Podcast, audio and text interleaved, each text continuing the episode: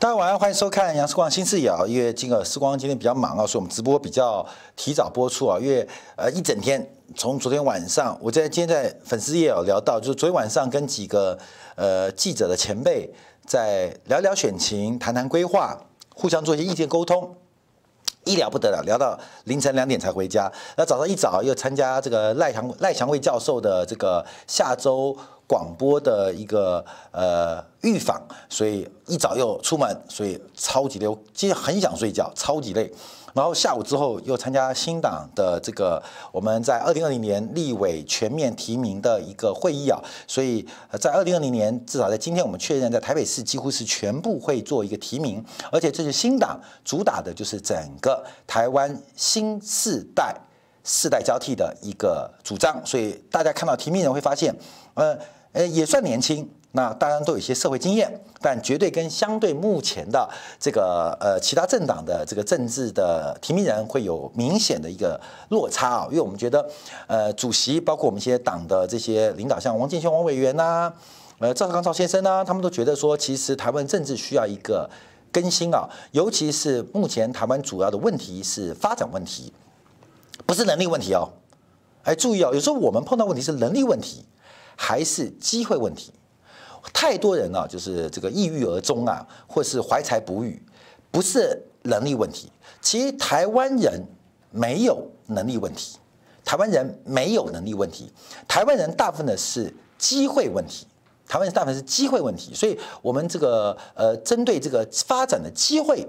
我们要进行一个政治的一些呃观察跟宣传呐，所以我们来聊一聊啊。所以今天忽然突通知大家说我们直播，那也没关系，我们就来看一下这发展。那我们今天简单聊一聊，本来就要聊一下课纲的问题啊，但因为时间非常有限，时光等一下直播可能七点半马上就要赶去。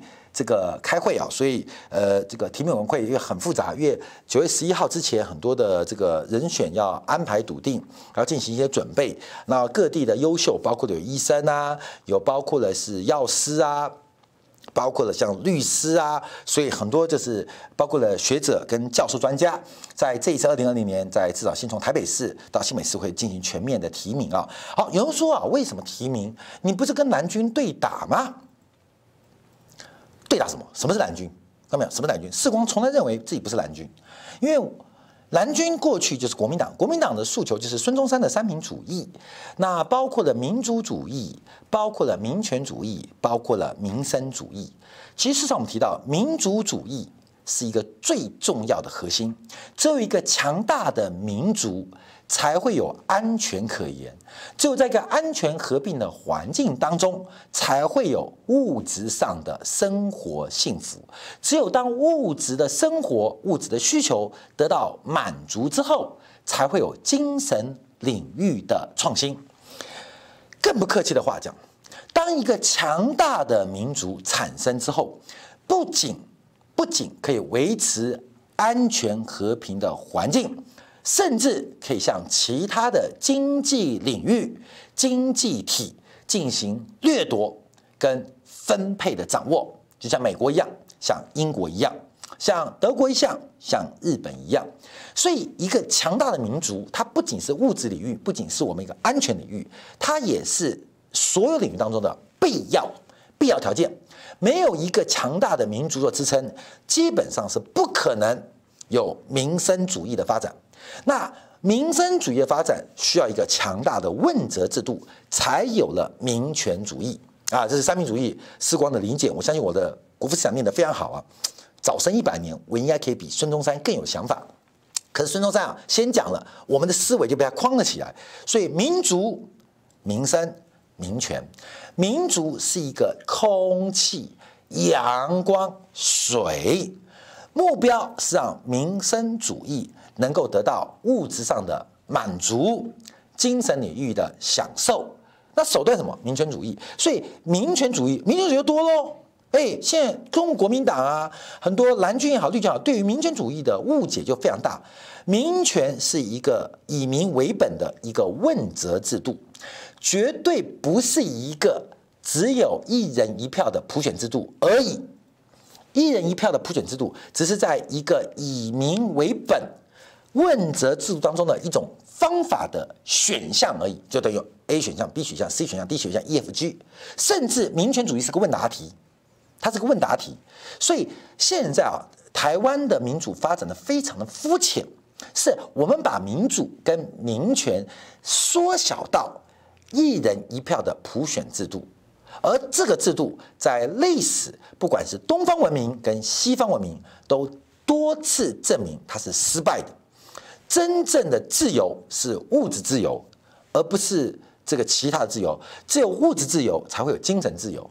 所以，我们对于这个政治的看法跟大家比较不一样，做观察。所以，没有蓝军团不团结问题。当中国国民党第一个没有中国思想，第二个不为国民着想的时候，这个党就是应该丢到历史的灰烬，让它变成垃圾桶的一个产物。所以我们做什么？我们就是举手之劳，爱环保，不仅是为了地球好，也不仅是为中国好，更是为了台湾同胞好。我们举手之劳做环保，把国民党送进垃圾桶当中，你知道吗？这个垃圾极为巨大哦，超级大垃圾哦。像我们知道在台北啊，这个大型垃圾都要通知环保局来收啊，而且要约时间。但国民党这个垃圾啊，它不仅巨大，而且具有一些。呃，其他的污染性有辐射，而且死骨不化，还不会烂掉，比核废料还糟糕。就是国民党现在的中国国民党，现在的中国国民党。所以今天我们用管理的思维来看待，为什么有换鱼之说？为什么郭台铭、王金平死不罢休，甚至朱立伦虎视眈眈？这个大家用政治做解读啊，就复杂了。那故事可以写成十八集。可是讲我们用管理的案例来解读中国国民党的话，你就很清楚。这三十分钟的一堂课就可以了解到中国国民的现在跟未来。因为过去已经不重要了，过去已经变不重要，过去早就没有中国了嘛。你看现在吴敦也说我们没有中国，你知道，我们不成九个共识。那国民中国国民党离。国民已经非常非常远，大陆人怎么加入新党？大陆人不能加入新党，可以作为新党之友，新党之友。所以我们讲说，这个理念相同，我们共同努力啊。好，那我们再解释一下中国国民党的董事会啊。我们今天标题啊是，其实整个中国国民党的问题啊是在于董事会崩溃，然后包括了整个呃各分公司的负责人内斗这些，我们先把它当做一个公司治理的案例来教学哦，就是。中国国民党它是一个法人组团体，嗯，它的工作是政治组织，但它属于非盈利性的政治组织。当然，它曾经是盈利的，呃，现在也是一个分赃的一个集团了，只是没章可分了。所以我们用管理逻辑来分析啊，那董事会什么意思？董事会在现代的企业当中啊，就是一个支持之光哥，感谢你，又感谢你，Justin，谢谢你，谢谢你。我就说我们需要很多人大家支持啊，因为我们的理想很丰满，可是我们的现实很骨感，需要现实的支持，需要大家的不断的呃各种，不管是打赏也好，赞助也好，甚至马上就要开政治献金专户，需要大家支持，让我们把一个对的事，把一个正确的事来完成好，来阐明好。来进行做好的动作，所以非常感谢大家的支持啊！所以每一份的这个打赏也好，呃，赞助也好，甚至广告收入也好，甚至未来的政治捐献也好，我们都非常非常的感激、感激再感激啊！因为我相信啊，没有一块钱是简单的。当你有一块钱的时候，一块钱真简单；当你没有的时候，每一块钱都很辛苦。所以你会把你那个辛苦的一块钱捐给我们啊！其实我觉得是非常的。感动，感动，因为这是时间价值的交换啊！你你的钱也不是随便赚来的，那基本上那运气，运气也要你有那个运气啊。那努力，那当然是努力啊。所以你愿意把你的努力转换成一种消费，而变成知识时光，我们就非常感动。好，所以我们今天啊，这个是用管理学逻辑来解读、解构中国国民党的这个组织。什么叫董事会？现代的企业架构，董事会就是出钱的，就叫董事会，你知道吗？出钱的人叫股东，那出。比较多或出很多钱的人，他就是比例比较高，他就可以变成董事，从股东大会当中选出董事来嘛。所以股东大会也好，董事会也好，在我们在现代企业观当中，它就是金主的概念，钱从哪里来，从哪里，那个哪里就是股东大会，就是所谓。董事会就是比较大的股东，就变成董事了嘛。董事会就代行股东大会的权利跟义务，然后进行公司的一个呃顶层的设计跟治理。好，董事会，我们先讲一下董事会是谁。过去这二十年来，国民党最大的董事就是金主哦，出钱人就是董事嘛，就股东嘛。那股东出的比例比较大，就变董事嘛。大董叫做郭台铭，二董叫谁？叫严凯泰，三董是台塑的王家。那最新新任的董事就是旺旺集团的蔡衍明，蔡董事长。这是国民党董事会的一个分布哦，分布哦，啊，三董一监也好，四董五监也好，反正很多董事。那我们曾经讲有奉献给中国国民党赞助的，你就是股东，但因为你奉献太少了，所以你只能当个小股东啊，当当小股东。那胜选之后就纪念品，什么纪念品？高兴，高兴是纪念品哦。那可是这些是出很多钱的，他们就不是股东而已哦，他们是大股东，那甚至变成董事会。我们用企业治理的角度来看中国国民党到底发生什么事情，它的现在跟未来会去向何方？好，注意哦，这是中国国民党。所以第一个，我们先把董事会啊给分清楚，让大家理解到郭台铭角色、严凯泰角色、台塑王文渊的角色跟蔡衍明角色，其实他们是董事会的角色。现在我们第一个知道董事会崩溃，董事会内乱，因为第一个。二董严凯泰长期大量赞助国民党的严凯泰，在过去呃应该是前年吧，呃已经因病鼻咽癌的关系过世了，使得二董二董现在没有声音，而且甚至退出了国民党的董事会。他的夫人好像似乎对于国民党的支持跟赞助就少了非常多。好，三董王文渊是从来不管公事的事情啊，我出钱就好。那没关系，因为我不是国民党的董事而已，我也是民进党的董事，哎，你懂吗？所以他是跨跨业在经营。那国民党的大董董事长就是郭台铭，你要记住啊，这现代管理制度哦。那新任的董事长、新任的董事、新任的董事就是旺旺集团的蔡衍明董事长。所以我们看到，现在大家都知道嘛，就是郭台铭跟蔡旺旺、蔡衍明在打架嘛，就是董事会内乱，你懂吗？你凭什么叫？我凭什么叫？我出的钱多啊。你出钱多，我也出不少，所以是董事会啊内乱。而目前整个董事会看样子出现了瓦解跟崩溃的发展。整个董事会对于中国国民党这家公司，国民党股份有限公司未来的发展出现了严重的意见冲突。不仅是未来的发展意见冲突，同时对于公司现在的利益也产生巨大的矛盾。对于整个公司未来的产品的定位跟方向，也出现了非常大的歧见。啊，董事会崩溃，这是目前中国国民党出现变化。所以啊，我们讲金主啊，干嘛？不是金主，金主在现代的企业管理架构当中，它就是股东的概念。出的钱少就是小股东，出的钱多大股东，大股东就变成董事，就成为董事会。所以目前啊，让大家理解到中国国民党发生什么事情，先从董事会这群人，我们来观察，就董事会第一个内乱。好，董事会在现在管理制度啊，我们都喜欢找代理人啊，尤其是避免家族政治，或请专业的经理人来进行 CEO，就是总经理的角色。现在国民党总经理是谁？是吴敦义。所以国民党包括民进党，它的本质，不管是民进党党主席卓荣泰，还是国民党党主席吴敦义，其实他们并不是老板哦，他们只是总经理，受托于董事会的委托。来进行这个党的经营跟治理，这个不仅台湾，所有现在所谓的西方民主都是一样。台面上可能是总经理，总经理可能管理这家公司，管理这个党，也可能本身就是这家公司贩卖的产品。要注意哦，就这个产品哦。但背后都有一群 sponsor 金主，他们扮演董事会角色。所以常提到，我问你，台积电的董事呃总经理是谁？是谁？是呃张忠谋，张忠谋是董事长。那张忠谋的董事席位有多少？没有嘛？那请问台积电的董事是谁？不认识，不认识，不认识。为什么？因为金主常常在幕后的嘛。我问你，你看我们讲的阿里巴巴，我们都知道之前的感觉的台面上的 CEO 是马云。请问阿里巴巴的大股东是谁？啊，不认识啊，南非啊，南非的一个天使基金啊，还有日本的雅虎啊，啊，腾讯啊，马化腾。请问他的董事会是谁？不认识嘛？所以现代管理制度，其实我们大家对董事啊，基本上都不认识。我们认识的是总经理、CEO，或是他们要推出的产品。所以现在的问题是，整个董事会崩溃，而总经理就是国民党党主席吴敦义，我们叫吓尿啊！他现在很为难，你知道吗？第一个是董事会吵架，他不再拥有董事会的完全的信任。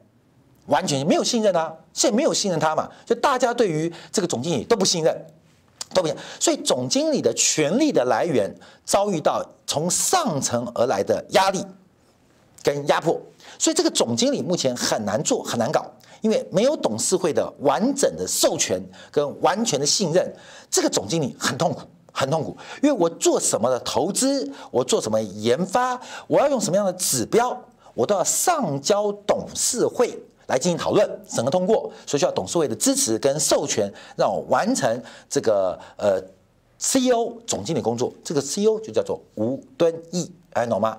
所以有时候我们知道，像这个民进党这个卓荣泰就是个傀儡，就是总经理很小了，董事会的席次很大。啊，董事会啊，蔡英文啊，陈菊啊，呃，陈明文啊，这些董事都很大，总经理就乖乖的当橡皮图章，你知道吗？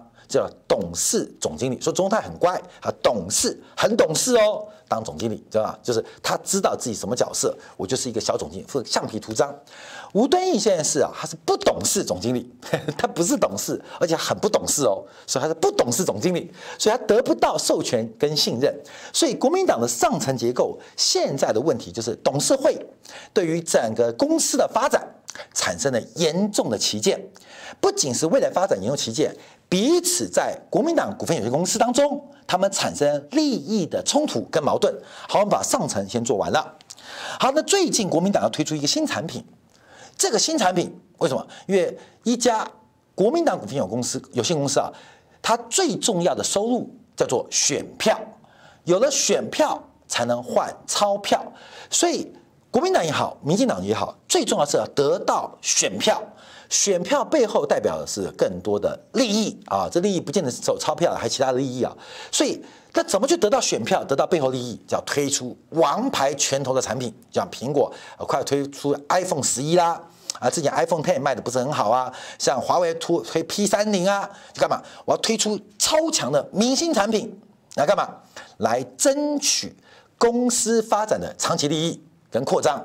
那大家都知道，这一次国民党。推出的产品是谁？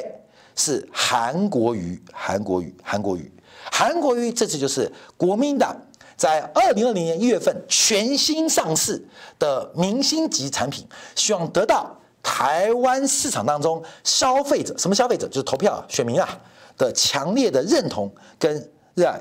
白发了吗？我是白头发的，是白头发。不要。真的吗？你刚不是帮我上坟吗？你刚不是帮我上坟吗？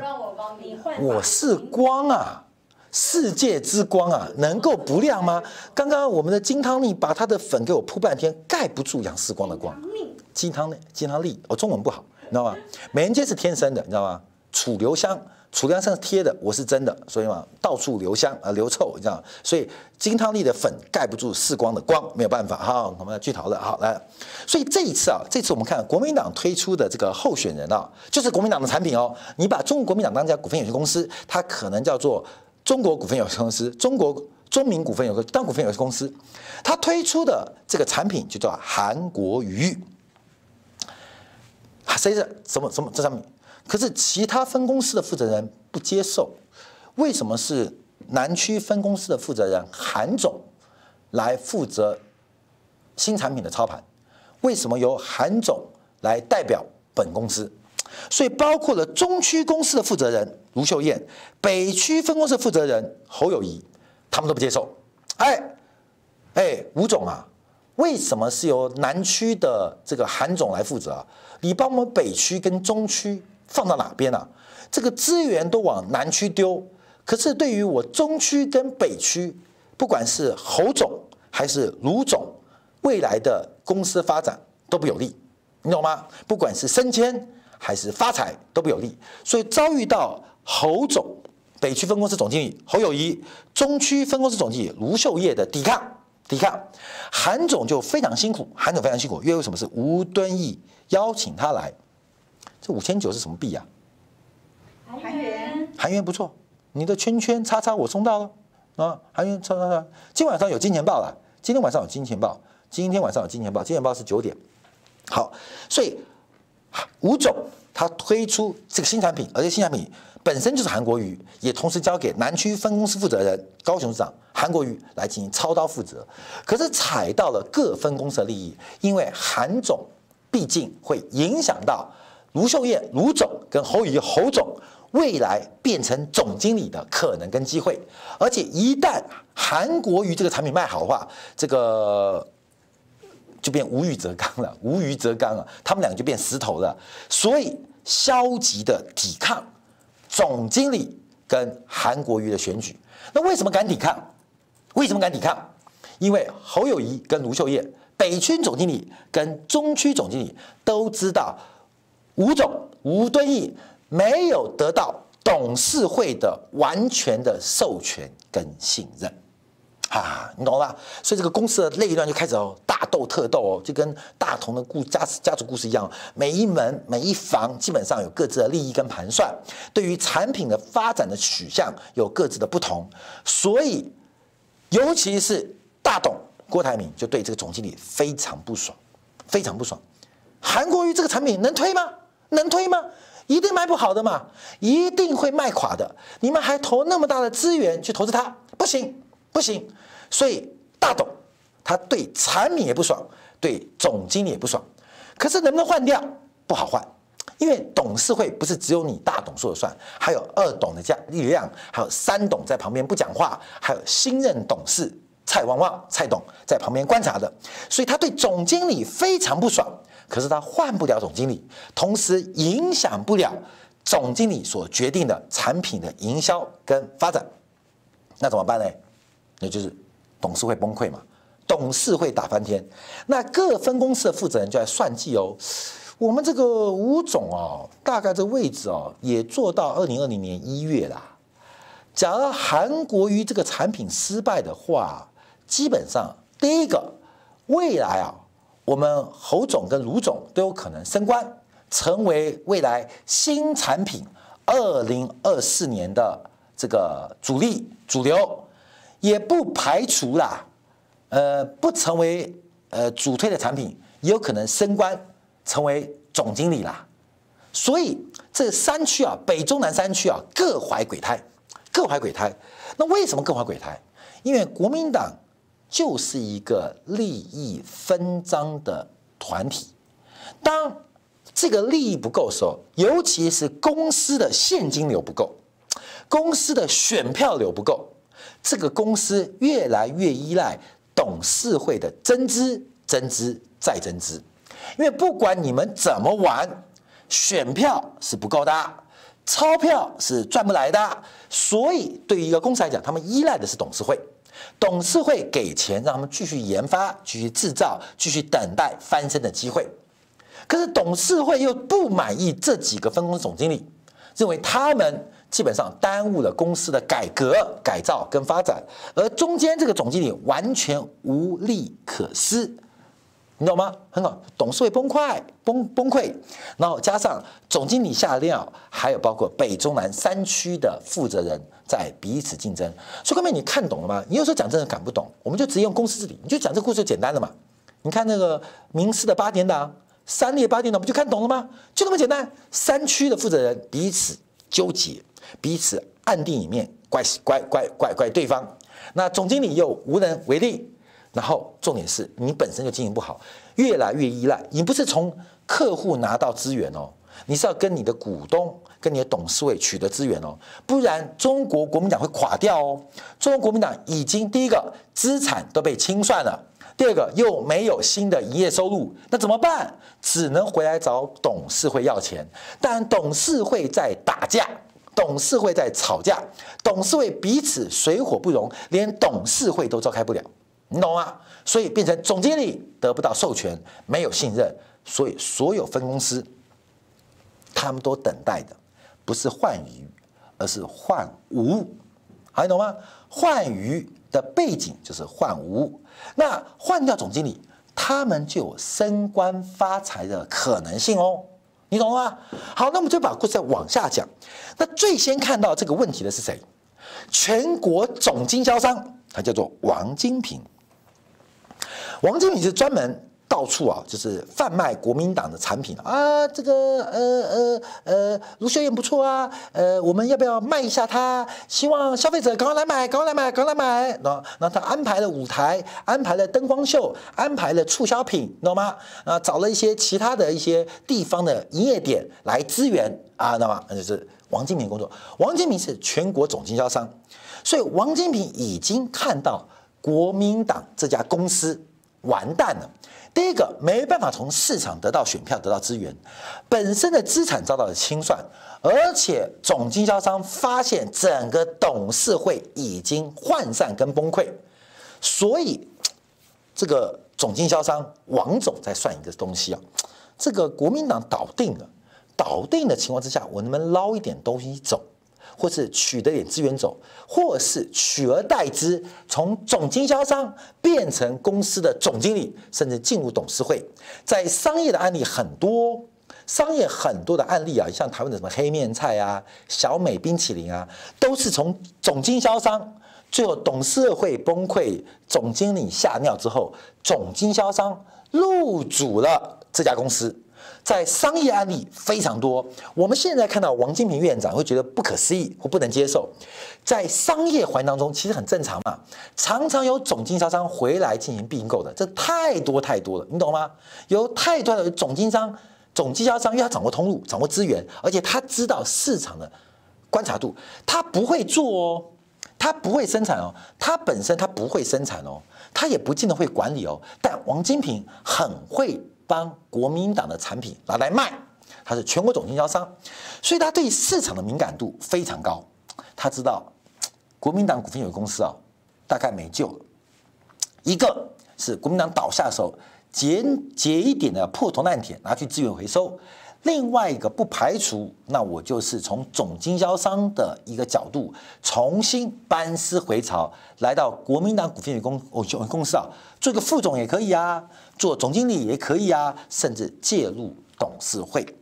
那另外我们就看到，那还有谁嘞？除了全国总经销商之外，还有地方的经销商，像台中就有严清标标哥，像云林嘉义就张荣妹妹哥，你知道吗？你看标哥跟妹哥，他们基本上是地方经销商。那这些地方经销商啊，其实也很聪明，你知道吗？在看到这个局势大乱之际，哎，你知道吗？他们有两个选择，都同时哦。第一个。我们积极表态，为什么？因为我有机会成为全国总经销商的资格哦。我本来只是中部的经销商，我只是云嘉南的经销商。假如哎，这个王总啊搞错的话，说不定我就变成全国经销商哦。那生意大了，我本来是地区中部或是南部的经销商，但现在这个王总他想不开。我说不定我就可以取而代之，成为中国国民党股份有限公司全台经销商，你懂吗？所以这些地方经销商啊都很积极，他们干嘛？他们想篡位，他们想篡什么位？他们不想从地方的经销商变成全国总经销啊，这个局就出来了，所以在竞争。但这些经销商很聪明啊，他们是两边押宝，在这边代理独家代理，在中部在南部独家代理中国国民党。同时，他们另外，他们另外成立一个控公司，在代理民进党，你懂吗？同时代理哦，同代，像那个这次出事的那个陈明文啊，就是从国民党的经销商，因为国民党把他经销权给收回来，他跑去代理民进党的产品，所以这些地方的专角就是地方经销商的概念。那地方经销商就不断的想成为全国总经销，因为他们并不懂。分公司的制造啊、研发业务，他们也不懂跟股东或董事会的关系，他没资格，也不了解，所以他们唯一的目标，对于彪哥、对于张永妹来讲，就是取代全国总经销位置。所以虽然呼喊喊，为你现在要取得全国总经销，你当然要支持吴总的产品啊。所以喊是喊真的，心里想的不是这样。这些经销商基本上是没有忠诚度的。什么产品好卖钱就卖什么东西，只是过去国民党这个产品很好卖，钱也很多，可是现在不知道未来好不好卖，可是能够先拿到全国总经销商再说，反正反正我在别的产品当中也下好了一个布局啊，所以观众朋友看到没有？就是我们对中国国民党的观察啊。你用企业治理的角度，你会知道现在中国国民党的局是什么局。今天世光得到最新消息啊，这个蓝军的分裂还不止三组人马啊，第一组当然是韩国瑜，第二组是郭台铭，第三组是杨世光，甚至现在可能有第四组人马要出现。所以这个中国国民党的倒台，基本上我们抢的是。当初中国国民党第一支冰棒、第一罐原原料、第一罐可能饮料的纯粹跟理想，那有的人是想发财，有的人是要抢代理权，有的人是想当总经理，甚至进入董事会，而董事们在这个中国国民党股份公司打完架之后，他们大不了就停损离场。重新投资新的，投资新的一些股份有限公司啊，所以我们看到，这就是中国国民党今天的一个结果跟发展。后面我们讲这个为什么？因为会理解到今天中国国民党的现在也看到了未来。这家公司没有研发能力了，这家公司只剩下负债，也没有资产了。这家公司未来的董事会跟股东们。还会继续治下去吗？当然不会。所以，我们这边呼吁啊，很多国民党的消费者，赶快认清现实。尤其是一家企业倒下时候，常常它的产品的品质会出现非常大的偏差，甚至出现黑心商品。我们指的什么？就指的国民党的提名人。我们过几天啊，就要开始进行国民党这些立委提名人的一些爆料。让你了解到国民党到底提出哪些黑心商品，你不要对他充满期望，你也不要对他充满渴望。我们对于我们幼儿，对我们小时候很多的什么阿公、那个柑仔店的一些东西，昂阿标很有兴趣、很有想法，那只是我们年轻人的怀疑。而这个产品即将进入历史舞台之际，消费者应该要找寻更好的产品来进行认识。认同跟消费，那是谁？那就是再多粉都盖不住会发光的杨世光。